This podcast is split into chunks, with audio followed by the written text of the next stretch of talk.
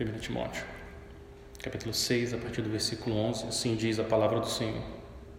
Você, porém, homem de Deus, fuja de tudo isso e busque a justiça, a piedade, a fé, o amor, a perseverança e a mansidão.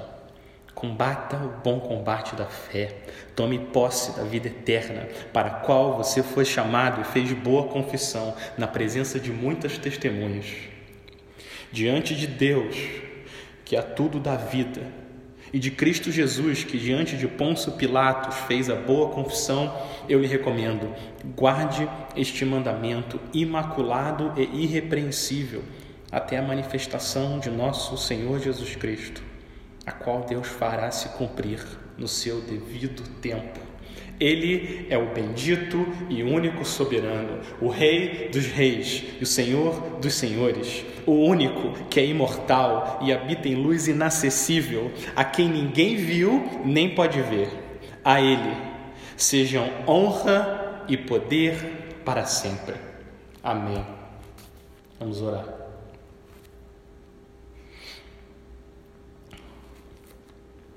Senhor, nós estamos agora diante da tua palavra e a gente quer mais uma vez clamar ao Senhor que através do poder do Espírito Santo o Senhor fale ao coração do teu povo que o Senhor tanto ama. Nosso pedido, Senhor, é que o Senhor faça a gente perseverar com alegria, que a gente continue dando graças ao Senhor em toda e qualquer situação. Alimenta o teu povo, em nome de Jesus nós oramos. Amém. Vocês sabem que tem sido o meu costume aqui na igreja pregar livros da Bíblia de forma consecutiva, capítulo por capítulo, parágrafo por parágrafo, versículo por versículo. Isso significa que eu não escolho o texto da semana seguinte, eu simplesmente pego a próxima passagem e prego. Eu estou dizendo isso só para deixar claro que o texto de hoje não fui eu que escolhi na minha sabedoria. Essa é simplesmente a próxima passagem, a carta de 1 Timóteo. Eu acredito que Deus, na sua providência, por causa do grande amor dele pela Igreja Batista Jardim Minnesota, ele nos deu hoje exatamente o que nós precisamos ouvir nesse momento em que nós estamos vivendo. Isso é sempre verdade, Deus sempre fala com o seu povo todo domingo, mas esse domingo isso ficou ainda mais claro. A ênfase dessa passagem é nos encorajar a perseverar. E não é o que a gente precisa. Não é que a gente precisa encorajamento para perseverar na fé e no amor, encorajamento para continuar combatendo o bom combate da fé. O futuro é sempre incerto, mas parece que agora ele está mais incerto do que nunca. A tentação para a gente desanimar e se desesperar é real, é fácil nós nos perdemos nessa enxurrada de notícias e sermos consumidos pelo medo. Então, o que a gente precisa é que o Espírito Santo grave em nossos corações as verdades de 1 Timóteo 6, para nos dar força e coragem para a gente prosseguir na nossa caminhada com o Senhor. Imagina agora um pai que ama muito o seu filho e ele precisa ter certeza que o seu filho vai ouvir o que ele tem a dizer. Então esse pai coloca as duas mãos dele no rosto do filho, olha nos olhos do seu filho e diz, versículo 11: Você, porém, homem de Deus, Fuja de tudo isso e busque a justiça, a piedade, a fé, o amor, a perseverança e a mansidão. É isso que Paulo está fazendo com Timóteo aqui, e é isso que Deus, nosso Pai, está fazendo com a gente, os filhos dele, nessa passagem. Todo esse parágrafo, essa passagem transpira um senso de urgência, de importância e de amor. Deus está segurando o nosso rosto, olhando nos nossos olhos, Ele quer toda a nossa atenção. Ele tem uma mensagem pessoal para seu povo. Você, você, porém. O primeiro chamado para você, homem de Deus, mulher de Deus, é o seguinte: fuja do pecado, fuja do pecado. Versículo 11 diz: Você, porém, esse porém nos ajuda a entender do que nós devemos fugir. O porém mostra o contraste entre os falsos mestres do parágrafo anterior e o homem de Deus. Volta para o versículo 4 nesse capítulo. Volta para o versículo 4. Paulo diz que os falsos mestres são orgulhosos, que eles têm um desejo doentio por conflito. Ele continua dizendo que eles amam o dinheiro e por isso desviaram-se da fé e mergulharam na ruína e destruição. Versículo 11: Você, porém, homem de Deus, fuja de tudo isso. Fuja, fuja da impiedade, fuja do orgulho, fuja da ganância. O homem de Deus, a mulher de Deus, o discípulo de Jesus, não anda em paz com seus pecados. Por quê? Porque ele tem paz com Deus. Então ele foge de tudo aquilo que não agrada ao Deus dele. Agora veja como o mundo está fugindo desse vírus. Pessoas em quarentena, sem poder sair de casa, tudo fechando as portas. Escolas, restaurantes, shopping, igrejas estão tentando fazer com que o vírus pare de se alastrar. Medidas difíceis, mas necessárias. E a gente entende isso. Precisa ser feito por amor ao próximo. Isso precisa ser feito, mas se tudo isso está sendo feito para fugir de um vírus que mata o corpo, quanto mais nós devemos fugir do pecado que mata não só o corpo, mas a alma. Fugir com mais rapidez e mais determinação. O pecado é mais mortal. O pecado é mais mortal do que o coronavírus. As consequências são maiores, infinitamente maiores. Meus irmãos, que todo esse cenário sirva para nos lembrar da fuga mais necessária e urgente desse mundo, a fuga do pecado. Em que direção que você está indo? Para onde você está correndo? Em direção ao pecado ou, ou você está fugindo dele? Você está sendo radical e só fuga? Como o Senhor Jesus diz para nós sermos radicais? Ou você está tocando em coisa que não deve, clicando em coisa que não deve, vendo e pensando coisas que contaminam a sua alma. Você, porém, é homem de Deus, mulher de Deus, fuja de tudo isso. Homem de Deus. Isso é um título de honra, homem de Deus. Isso dá um ar de solenidade. Moisés foi chamado homem de Deus, o rei Davi foi chamado de homem de Deus, o profeta Samuel, Elias, Eliseu que, que Paulo está dizendo aqui? Eu sei que você está em uma situação difícil. Eu entendo a pressão que você está sofrendo, mas você não é desse mundo. Você é um homem de Deus. Então fuja, livre-se do pecado, da destruição eterna, do juízo de Deus e corra a corrida que está proposta para você. Ó oh, homem de Deus, mulher de Deus. Mas nós fugimos e vamos para onde? Nós fugimos e vamos para onde? O segundo chamado é busque o Senhor. Busque o Senhor, fuja do pecado e busque o Senhor. Versículo 11: Você, porém, homem de Deus, fuja de tudo isso e busque a justiça, a piedade, a fé, o amor, a perseverança e a mansidão. Paulo está pintando aqui a imagem de alguém que pertence ao Senhor. O homem e a mulher de Deus buscam a justiça e a piedade, e é por isso que eles querem agradar a Deus. Eles são pessoas de fé e amor. E é por isso que o medo e o egoísmo não dominam eles. Eles se arriscam pelos outros e eles perseveram. Existe essa mansidão no coração do crente que só o Espírito Santo pode dar, mesmo em meio às tribulações dessa vida. Eles correm em direção ao Senhor para refletir o caráter, a glória dele nesse mundo. Nossos irmãos e irmãs do passado também passaram por intensas lutas com doenças e mortes.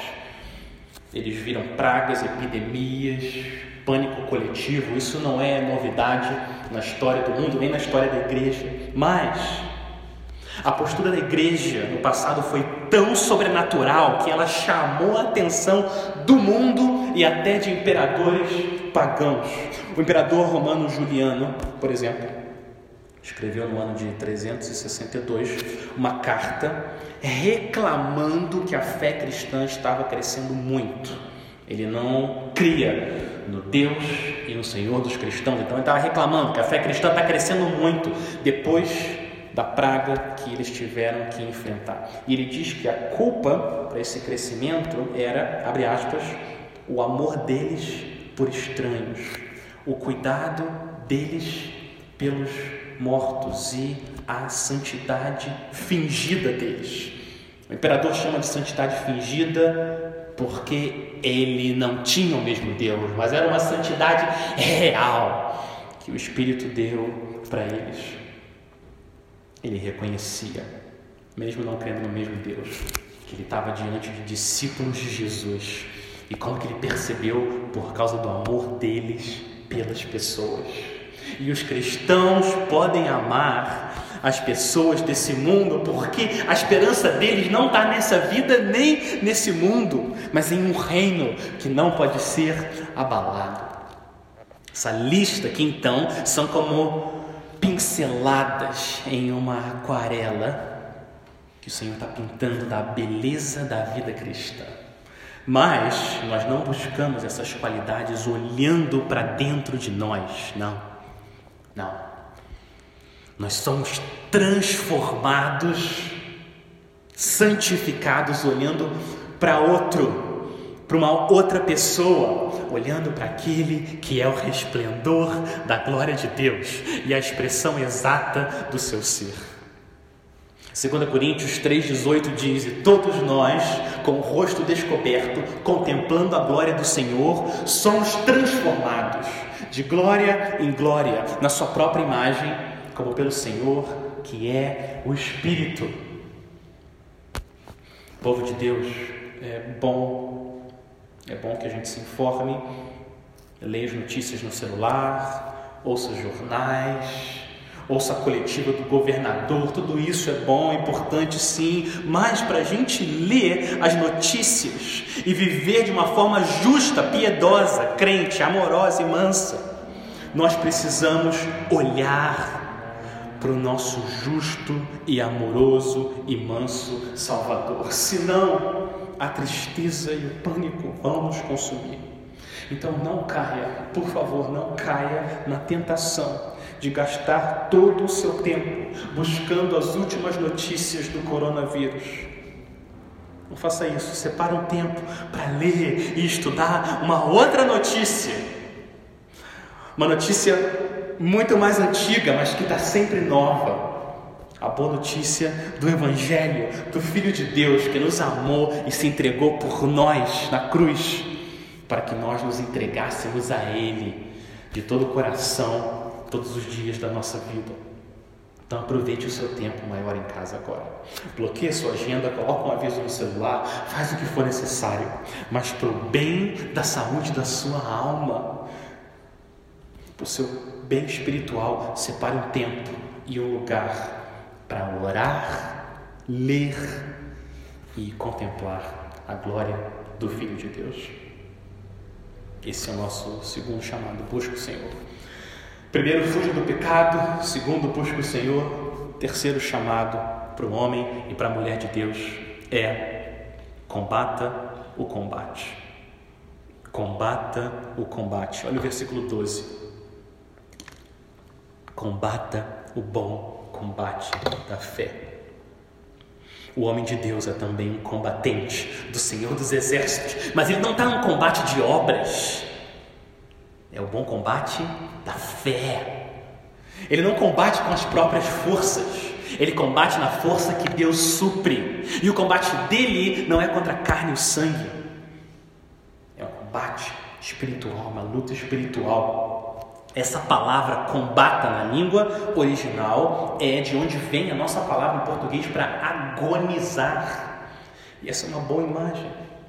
Você sabe, crente, você sabe o que é essa experiência de combater e agonizar para trazer mais glória a Deus. E como é que poderia ser diferente? Como é que poderia ser diferente? Nós temos um inimigo dentro de nós, a nossa carne, atacando o nosso espírito o tempo todo, para que a gente viva de forma orgulhosa, ímpia, ao invés de piedosa e mansa. Nós temos um inimigo ao nosso redor, o mundo que rejeitou o Senhor, e o nosso próprio Senhor disse: vai nos rejeitar também. E nós temos um inimigo invisível, poderoso, sobrenatural, Satanás. Nós não somos nada perto dele.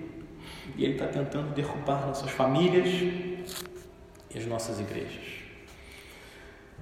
Esse é um combate difícil, mas é um combate que vale a pena, porque o que está em jogo nesse combate é ver a face do nosso Senhor, é conhecer mais o Senhor. Esse é o quarto chamado.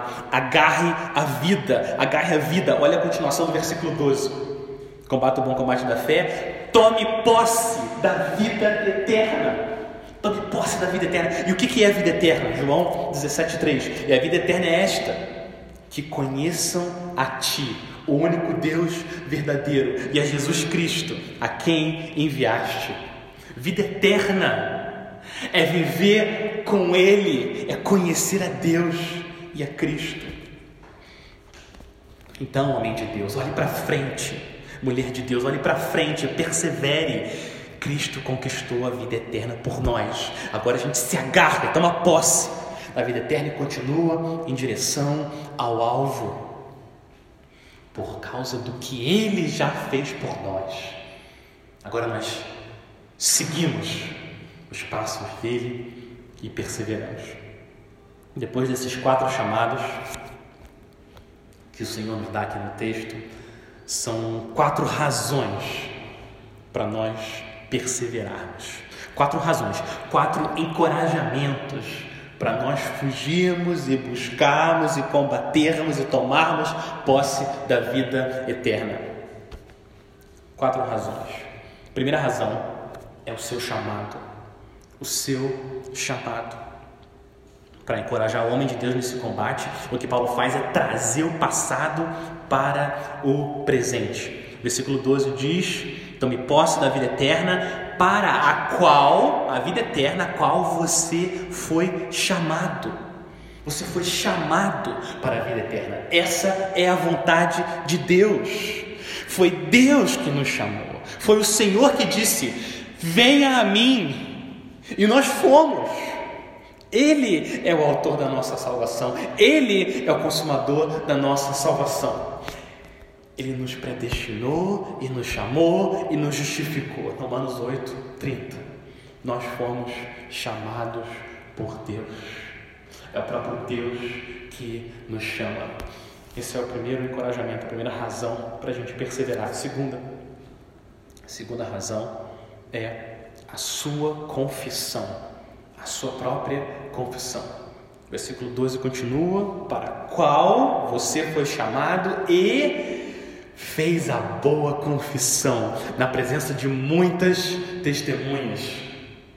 Paulo está trazendo o passado na vida de Timóteo, provavelmente o batismo de Timóteo aqui, quando ele, quando ele fez uma boa confissão, quando ele testemunhou da aliança que Deus fez com ele através do sangue do Cordeiro, o sangue de Cristo que foi derramado no lugar dele. Naquele dia, Timóteo e eu e você, nós declaramos nossa lealdade ao nosso Salvador. Então, não podemos parar. A nossa confissão encoraja a gente. A nossa confissão no passado encoraja a gente agora a continuar correndo a corrida da fé. Meu irmão, minha irmã, não deixe os sofrimentos do tempo presente tirarem os seus olhos da glória que há de ser revelada em nós. Aquele que nos chamou no passado não foi embora Aquele a quem nós confessamos não está do lado de fora, preso, impedido de andar com a gente. Deus nunca fica de quarentena. Ele é livre. Ele está em nós e Ele está conosco e Ele é por nós. Então traga sua mente, suas experiências com Deus no passado encorajar você a perseverar no presente. Quantas vezes Deus sustentou a sua fé em meio a tribulações dessa vida? Quantas vezes? Quantas histórias você tem para contar? Alguma vez o nosso Senhor nos decepcionou? Alguma vez? Alguma vez ele não cumpriu a promessa dele? Alguma vez? Nenhuma. Hebreus 13, 8. Jesus Cristo é o mesmo, hoje e para sempre. E Ele próprio é a nossa terceira motivação, a terceira razão para você perseverar em meio às lutas é o seu Salvador. É o seu Salvador. Nos próximos versos, Paulo eleva ainda mais o tom de urgência e o tom de glória ele se coloca, versículo 13, diante da presença do Deus Criador que dá a vida a todos e na presença de Cristo Jesus. E ele lembra a Timóteo e a nós que não fomos só nós que fizemos uma boa confissão. O Senhor Jesus também, quando ele foi levado diante de Pilatos, o governador poderoso, o Senhor Jesus permaneceu fiel, porque ele amava ao Pai dele João 18, 37. Pilatos perguntou: Então você é rei? Jesus respondeu: O Senhor está dizendo que eu sou rei. Eu para isso nasci e para isso vim ao mundo, a fim de dar testemunho da verdade. Todo aquele que é da verdade ouve a minha voz. O nosso Salvador foi fiel em meio à grande oposição de pecadores. E o que, que motivou Jesus? Hebreus 12 diz que o que motivou ele, o que fez ele suportar a cruz e desprezar a vergonha, foi a alegria que estava proposta para ele depois da cruz. Ele se entregou ao Pai porque ele sabia ele tinha certeza que depois da humilhação ele ia assumir o trono e voltar para a glória que ele tinha junto ao Pai antes da criação do mundo. E agora o nosso Rei nos chama a seguirmos os passos dele e nos entregarmos também ao nosso Deus e nos humilharmos por causa dele, se for necessário aqui. Por quê? Por causa da alegria que nos está proposta presença de Deus. Senhor Jesus não ficou intimidado com o homem poderoso diante dele. Nós não devemos ficar intimidados e temer as ameaças à nossa volta, sejam ameaças visíveis ou ameaças invisíveis. Hebreus 13, de novo, versículo 6. Podemos, pois, dizer com confiança: O Senhor é o meu ajudador não temerei o que me podem fazer os homens.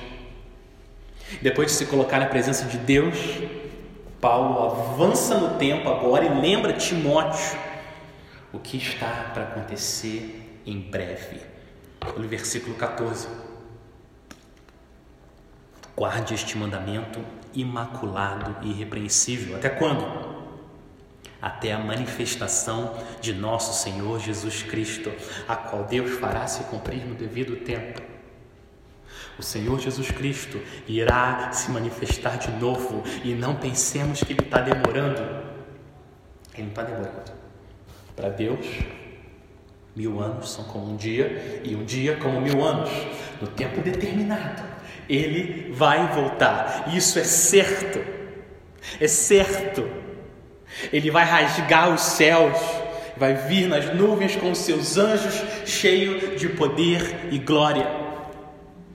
Mas ele não vai vir como um humilde bebê nascido de uma jovem pobre, não. Ele vai vir como um rei vitorioso para julgar os vivos e os mortos, refazer todo esse mundo em novos céus e nova terra e reinar aqui conosco, com seu povo, por toda a eternidade. Se a obra de Deus no passado nos encoraja a sermos fiéis a Ele agora, o futuro também tem esse mesmo efeito poderoso no coração do crente. Quantos cristãos ao longo da história foram capazes de sofrer coisas terríveis com coragem pelo Rei Jesus, porque eles sabiam para onde eles estavam indo. Eles sabiam que assim que eles fechassem os olhos, aqui nesse mundo, eles iam estar diante da majestade do Todo-Poderoso. A eternidade tem um poder enorme de fazer a gente sofrer e perseverar no presente, mesmo em meio às circunstâncias mais difíceis. Faça isso, meu irmão. Traga a eternidade agora para sua mente essa certeza que o cristão tem de que não importa o que aconteça na vida dele aqui, não importa, ele vai passar os próximos bilhões e bilhões de anos adorando o seu Salvador. Essa certeza faz a gente perseverar. E os sofrimentos do tempo presente acabam sendo menores, incomparáveis com a glória que há ser revelada em nós. Quatro razões. Quatro razões, povo de Deus, para a gente perseverar. Primeira razão, o seu chamado. Segunda, a sua confissão. Terceiro, o seu Salvador, que foi também fiel. E quarta e última razão para você perseverar, homem de Deus, mulher de Deus. A quarta razão é o seu Deus.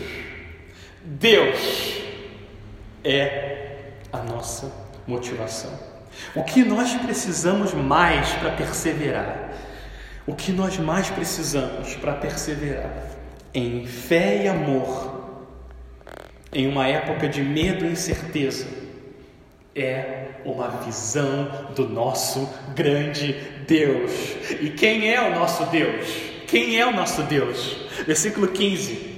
Ele é o bendito e único soberano, o Rei dos Reis e Senhor dos Senhores, o único que é imortal e habita em luz inacessível, a quem ninguém viu nem pode ver. Esse é o nosso Deus.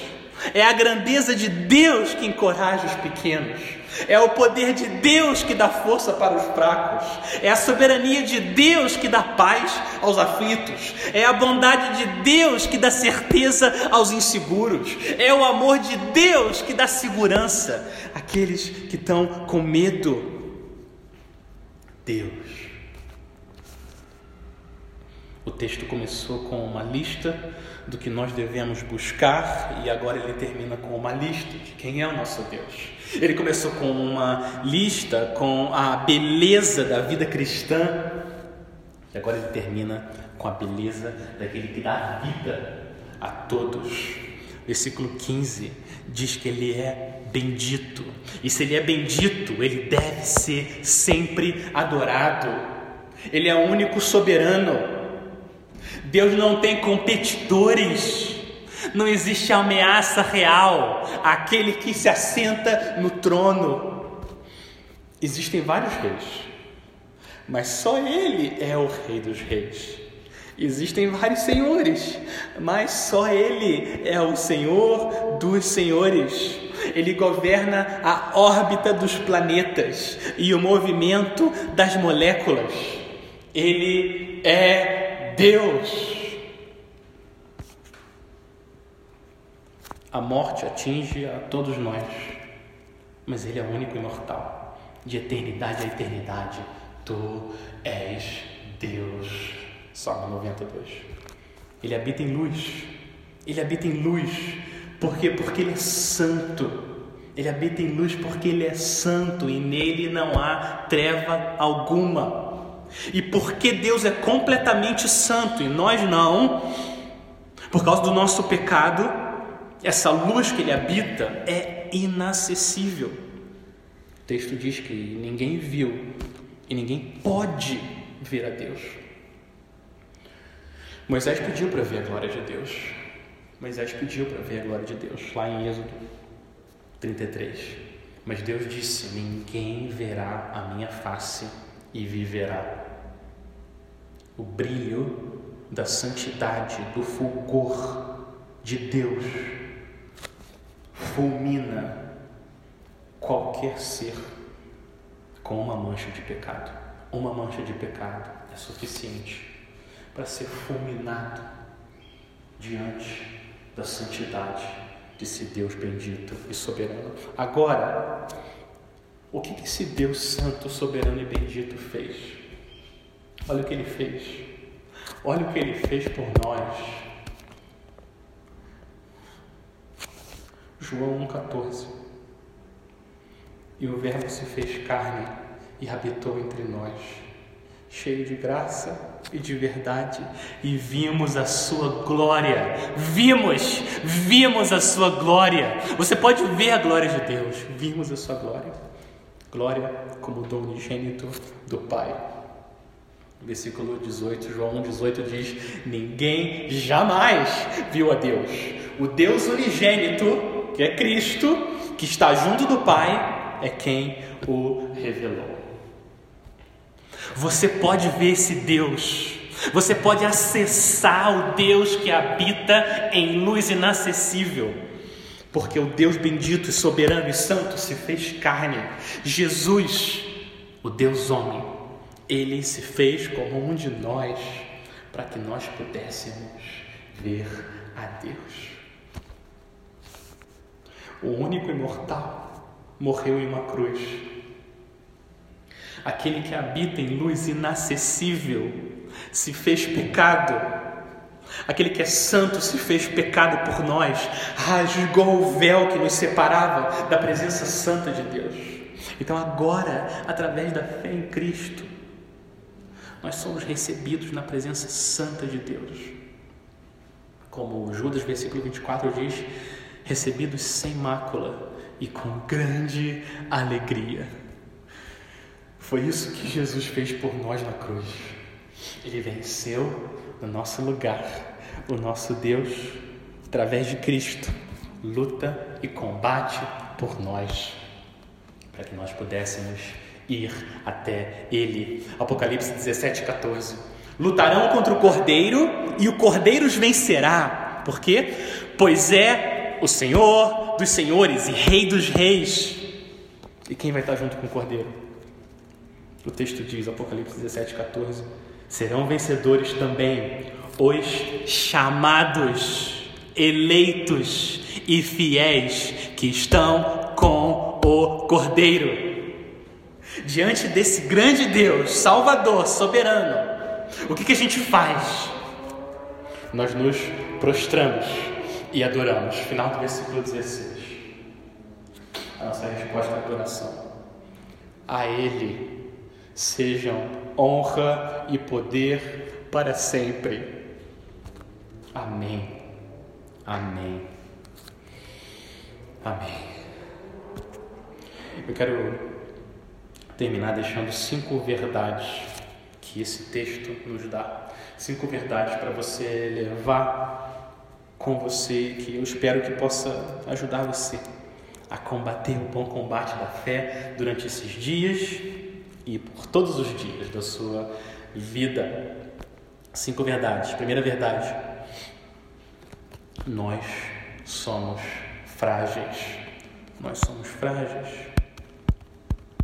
Paulo está mostrando a grandeza de Deus aqui nesse texto para dar coragem para Timóteo enfrentar a situação difícil, incerta na igreja de Éfeso. Ele sabe, Paulo sabe como é o coração humano, nosso coração é propenso ao medo.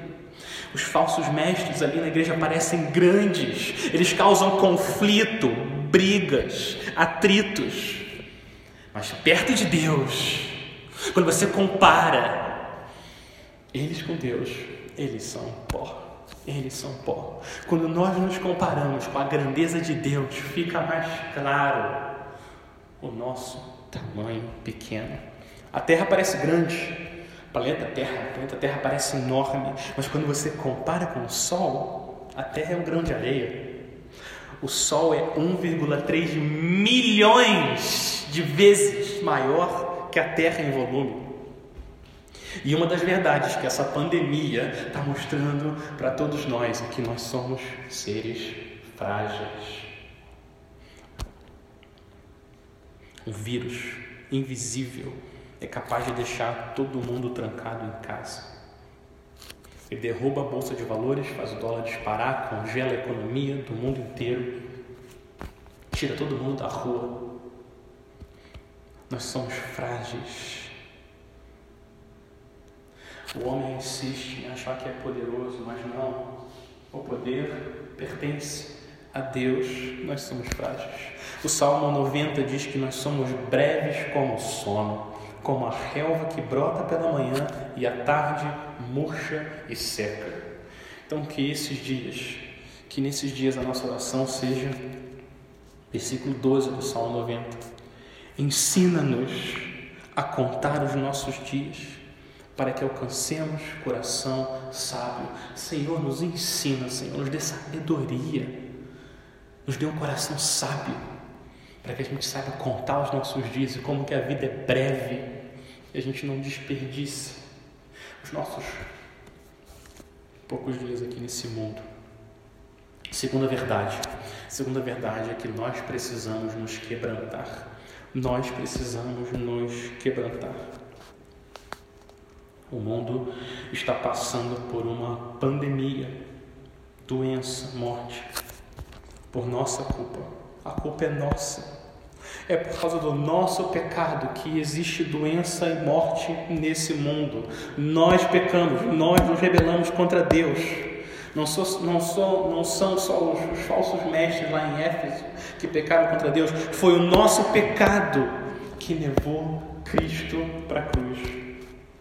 Foi por causa das nossas iniquidades que ele teve que ser pregado no madeiro. Isso deve servir para aumentar o nosso quebrantamento diante do Senhor, ver os efeitos terríveis do pecado no nosso mundo, as pessoas morrendo, sofrendo, tudo consequência do pecado, não o pecado individual daquela pessoa, uma pessoa que está morrendo por causa do vírus, não é necessariamente por causa do pecado dela, mas eu digo a entrada do pecado no mundo e que a gente continua pecando contra o Senhor.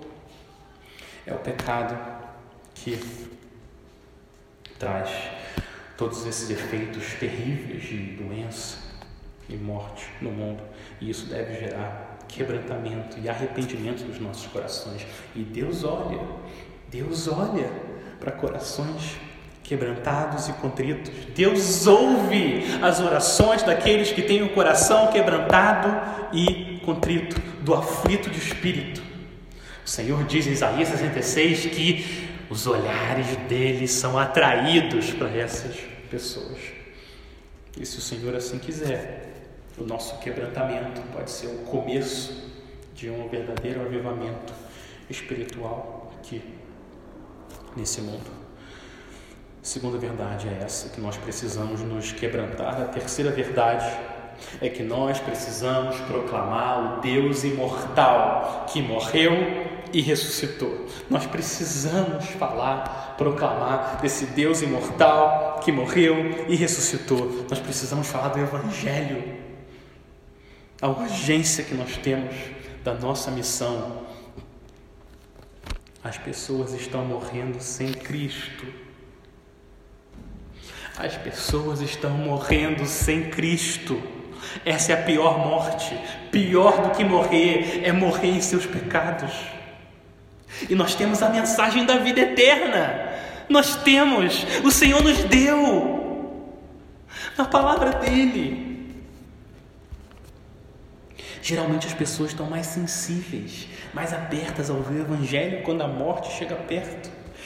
Nós podemos oferecer esperança em Cristo para os desesperados. Nós somos o povo que sabe onde existe paz, onde existe água para o sedento e pão para o faminto. Nós sabemos. Álcool gel não tem poder para aquietar o coração humano. O homem, a mulher, eles precisam de mais. Mais do que isso. Que o Senhor nos dê sensibilidade para nós falarmos com graça e verdade do nosso Deus que se fez carne e morreu por pecadores. Essa é a terceira verdade. Quarta verdade que esse texto nos lembra, quarta verdade para a gente carregar e poder perseverar com coragem, temor do Senhor. Quarta verdade é: Deus é bendito e o único soberano. Deus é bendito e o único soberano. O que, que pode trazer paz a uma alma aflita? O que? É olhar para o céu e lembrar que o mundo não está entregue a Satanás ou aos governantes, mas existe um Deus soberano acima de tudo e de todos. Salmo 103, 19. O Senhor estabeleceu o seu trono nos céus e, como rei, domina sobre tudo o que existe. O mundo não está girando sem direção. Não, existe um Deus que domina. Eu posso não saber, eu posso não saber por que tudo isso está acontecendo, mas eu sei quem sabe. Eu sei quem sabe. O nosso Deus. Ele tem propósitos santos e bons, e um dia tudo vai ficar claro como o sol do meio-dia como que o coronavírus coopera para o bem daqueles que amam a Deus, daqueles que foram chamados segundo o seu propósito. Deus é soberano. Se Ele quer usar um vírus para parar o mundo inteiro, Ele pode. Ele tem poder, Ele tem direito, Ele é o soberano. E nós bendizemos o nosso Deus bendito. A gente não entende, por que, que tudo isso está acontecendo, cada detalhe, mas o Senhor está governando a história desse mundo e a nossa história. Imagina Deus como um tapeceiro, um tapeceiro, como o Stênio Marx escreveu numa música. Nós estamos aqui do lado de baixo, olhando o tapete que ele está tecendo, aqui o fundo, embaixo do tapete. A gente não consegue ainda ver toda a beleza do tapete da história que o Senhor está costurando, mas um dia, quando todo o tapete estiver pronto e nós estivermos do lado de Deus vendo o tapete, vai ficar mais claro. Vai ficar mais claro. O fato de Deus ser bendito e único soberano traz paz ao nosso coração. E a última verdade que eu quero deixar com vocês, o último encorajamento para a gente perseverar em uma atmosfera de medo e incerteza é a seguinte: é a verdade da manifestação do Senhor Jesus Cristo. A manifestação do Senhor Jesus Cristo. É isso que o versículo 14 diz. O Senhor Jesus Cristo vai se manifestar de novo. Ele vai voltar em breve. Em breve. Então, que a volta de Cristo esteja sempre na nossa mente. Que a certeza certeza que o nosso Salvador vai voltar, nos dê temor para fugir do pecado e força para buscar a glória dele em tudo que a gente fizer. Que tudo isso que tem acontecido, todo esse cenário, aumente o nosso desejo pelo céu. Aumente o nosso desejo pelo céu, porque é lá que Cristo está e é lá que nós vamos para estar com Ele. E lá é incomparavelmente melhor. Que a volta do Senhor Jesus Cristo conforte o nosso coração, conforte o seu coração, meu irmão, minha irmã.